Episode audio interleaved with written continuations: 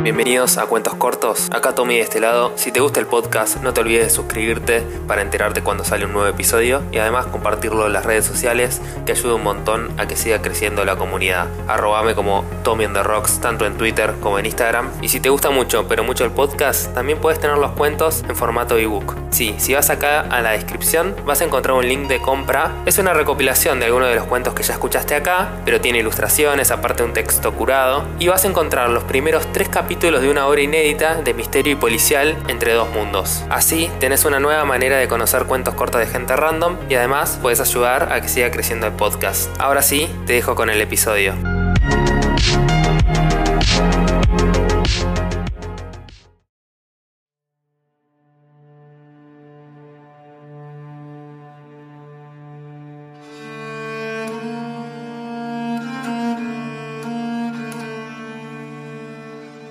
De Brujas.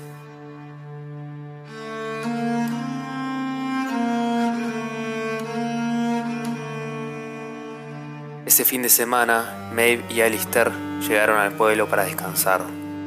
Estaban agotados, más con todas las complicaciones del embarazo.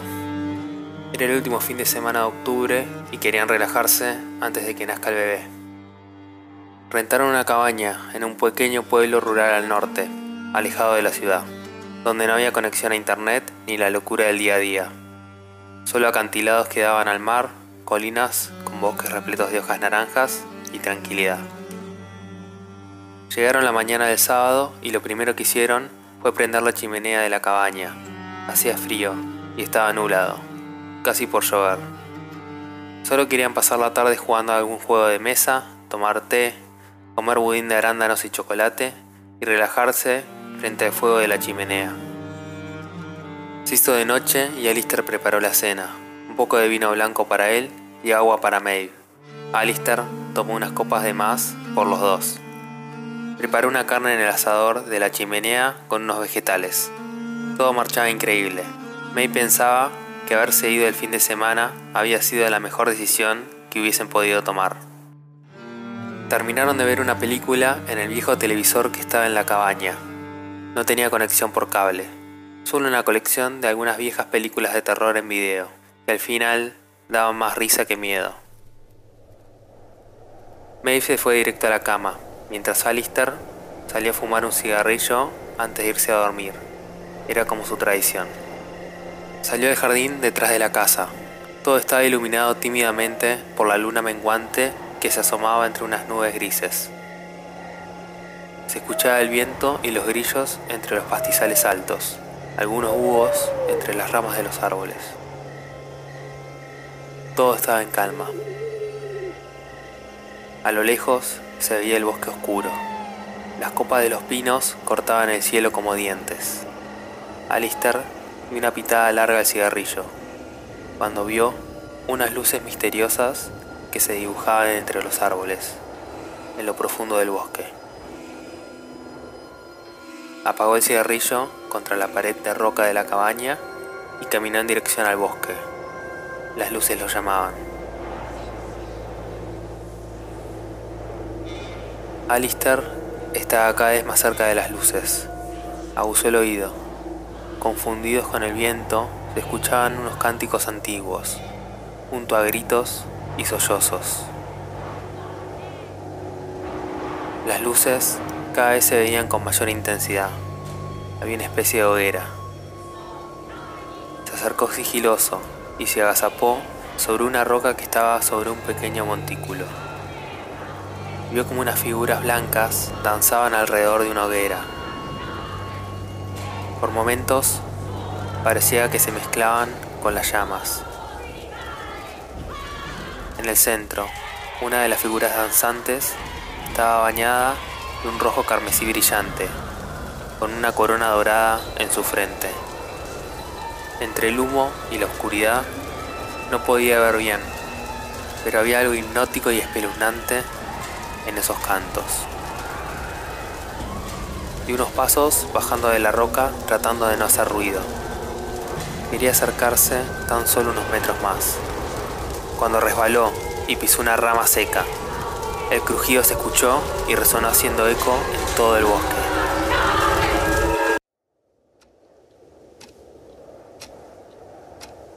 La cabaña estaba silenciosa. Solo se escuchaba el viento y el reloj sobre la mesa de noche. De repente, Maeve sintió frío.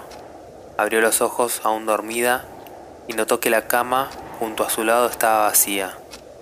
Alistair no estaba. Se frotó los ojos para despertarse y miró el reloj. Marcaban las 3.07 de la madrugada. Alistair, dijo Maeve en un susurro. Se levantó de la cama y se puso un suéter. Hacía mucho frío. Bajó las escaleras hacia el comedor. Alistair, dijo Maeve con voz firme. Todo estaba cubierto por un manto de silencio espectral y perturbador. Se colocó la campera y salió al jardín trasero de la casa. Un viento helado la golpeó directo en el rostro. Maeve se acurrucó de frío cuando vio en el piso una colilla de cigarrillo. Se agachó y la tomó entre sus dedos. Miró en todas las direcciones, solo se veía el descampado con pastizales y el bosque. Sacó su celular de bolsillo y no tenía señal. ¿Dónde estás, Alistair? dijo susurrando preocupada y se tomó el vientre de ocho meses de embarazo con fuerza.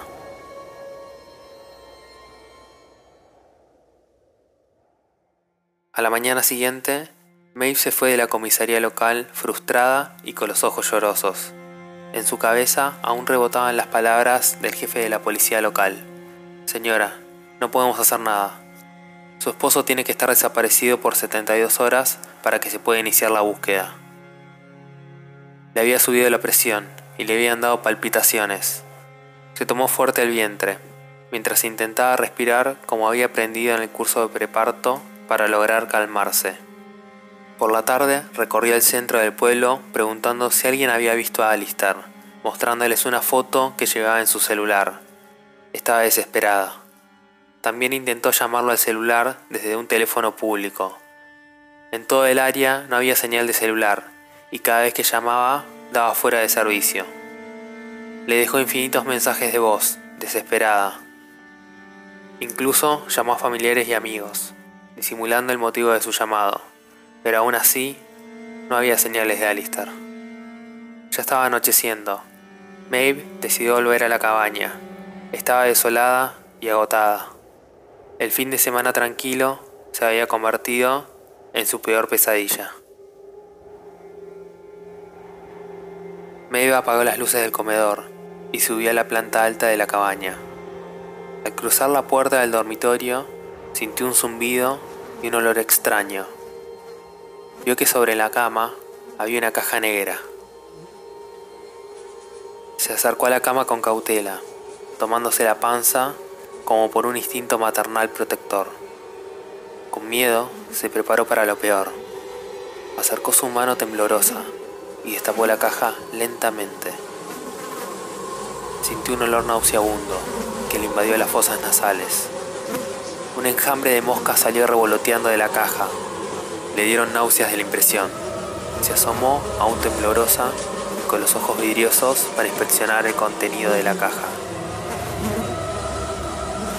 Dentro pudo ver que había granos de maíz podridos, un cuervo totalmente empapado en sangre, tres palos atados con una cinta roja y una muñeca antigua a la que le faltaban los ojos. Instantáneamente a Maeve le empezaron a caer lágrimas cuando se dio cuenta de que había algo más. Era un mechón de cabello atado a un anillo de oro. Era el anillo de casamiento de Alistair. Maeve sentía que perdía las fuerzas. Se apoyó en el borde de la cama para no desplomarse al piso. Instantáneamente tomó conciencia de que las personas que tenían a Alistair habían estado dentro de la casa y habían dejado la caja. Un escalofrío le recorrió el cuerpo. Se secó las lágrimas respirando agitada y se recompuso. Bajó corriendo a las escaleras en dirección a la cocina y tomó un cuchillo grande del cajón. Cerró todas las puertas de la casa con llave y aseguró los postigos de las ventanas. Por último, se encerró en el dormitorio de la planta alta y se acostó en la cama esperando que se haga de día para volver a la comisaría junto a la caja. Esa era la prueba de la desaparición de Alistair.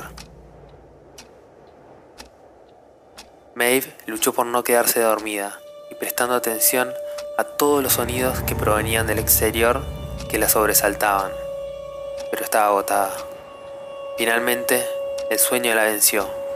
Se quedó dormida con ropa sobre la cama y el cuchillo en la mesa de noche junto a su almohada. Maeve estaba completamente dormida. Muy silenciosamente, en medio de la oscuridad de la habitación, una mano, con dedos finos y pálidos, se arrastró sin hacer ni un solo ruido desde debajo de la cama. Una figura pálida, espectral, se levantó en completo silencio a un lado de la cama. Maeve seguía completamente dormida, como en otro plano. La figura estaba completamente desnuda, cubierta de barro y sangre seca. Era una figura de una anciana. Su cuerpo estaba repleto de arrugas y cicatrices. Una cabellera blanca, larga y revuelta le cubría el rostro. La figura espectral se acercó sigilosa y se contorsionó sobre Maeve, quedando tan solo unos centímetros. Le olfateó la cabellera y acercó su mano lentamente al vientre, como tratando de acariciarlo. De repente, la figura extendió la mano y tomó el cuello de Maeve con fuerza. Maeve abrió los ojos sobresaltada, intentando gritar, pero la mano la ahorcaba. Solo podía emitir un quejido agudo, casi inaudible.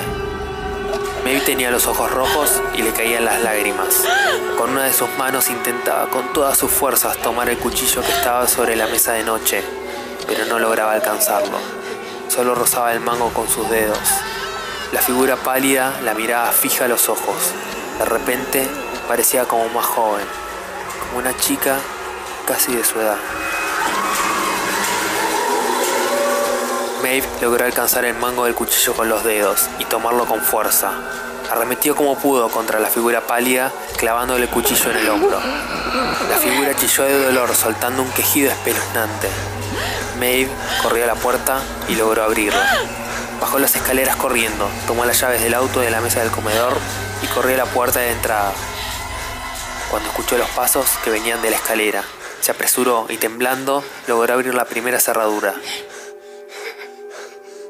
Cuando dio vuelta a la segunda llave, escuchó los pasos de la figura espectral a su espalda. Logró girar la llave para abrir la segunda cerradura y abrió la puerta con fuerza. May no podía creer lo que veía. Frente a sus ojos estaba el jefe de la policía. Por favor, ayúdeme. Maeve gritó desesperada y empezó a llorar. Señora, ¿está bien?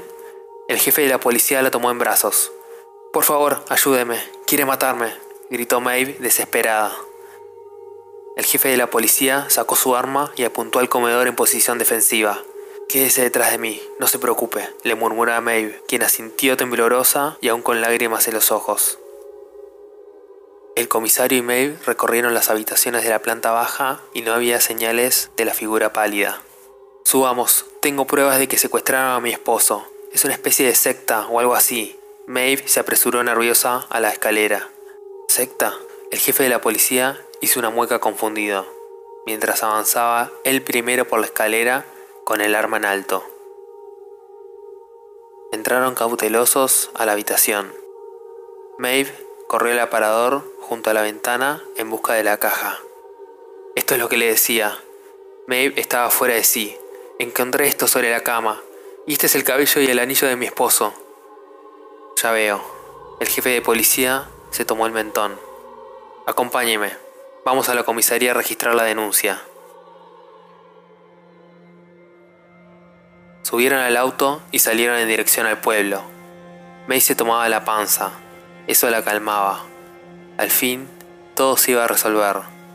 Respiró profundo para calmarse. ¿Cuánto lleva de embarazo? El jefe de policía apuntó el vientre de Maeve. Ocho meses, ya casi está por nacer. Maeve aún tenía los ojos vidriosos. ¿Ya tiene pensado el nombre?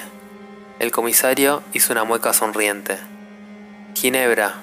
Maeve no pudo evitar sonreír y acariciar la panza. Si no le molesta, tengo que hacer una parada rápida. El jefe de policía sonrió, colocándose las gafas oscuras. Maeve solo asintió haciendo una mueca sonriente. El jefe de policía dobló sobre un camino de tierra rodeado de árboles y detuvo el auto a unos metros de una vieja casa de campo rodeada de corrales y un granero. Venga, vamos a tomar la mejor limonada que probó en su vida. El comisario sonrió. Bajaron del auto y caminaron unos metros hacia la casa.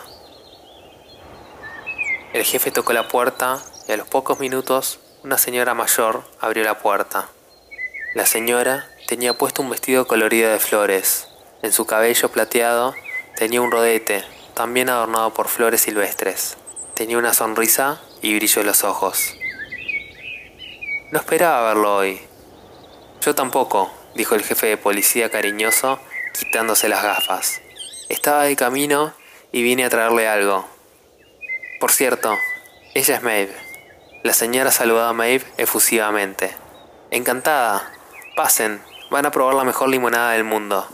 La señora entró a la casa en dirección a la cocina y apareció al instante con una bandeja de limonada mientras se sentaban en el sillón. Maeve dio un trago a la limonada. ¿Está rica? ¿Tiene menta? Y se acarició la panza de nuevo por instinto. ¿De cuánto estás? dijo la señora sonriente y arrimándose, casi rompiendo el espacio personal. Ocho meses, dijo el jefe de policía antes de que Maeve siquiera pudiera abrir la boca. ¿Puedo? La señora acercó su mano despacio al vientre. Maeve solo asintió suavemente con la cabeza. Sabes que yo nunca pude ser madre, dijo la señora cuando de repente Maeve sintió un cansancio repentino. Tenía muchas ganas de dormir. No sé, no sé qué me pasa, dijo Maeve recostándose contra el sillón. No pasa nada, solo descansa. Tuviste una noche muy larga, dijo la señora sonriendo mientras le acariciaba el vientre. Maeve luchaba por mantenerse despierta, pero los párpados se le cerraban lentamente. Cuando escuchó la voz profunda del jefe de policía, que no vuelve a escapar, no puede salir del pueblo.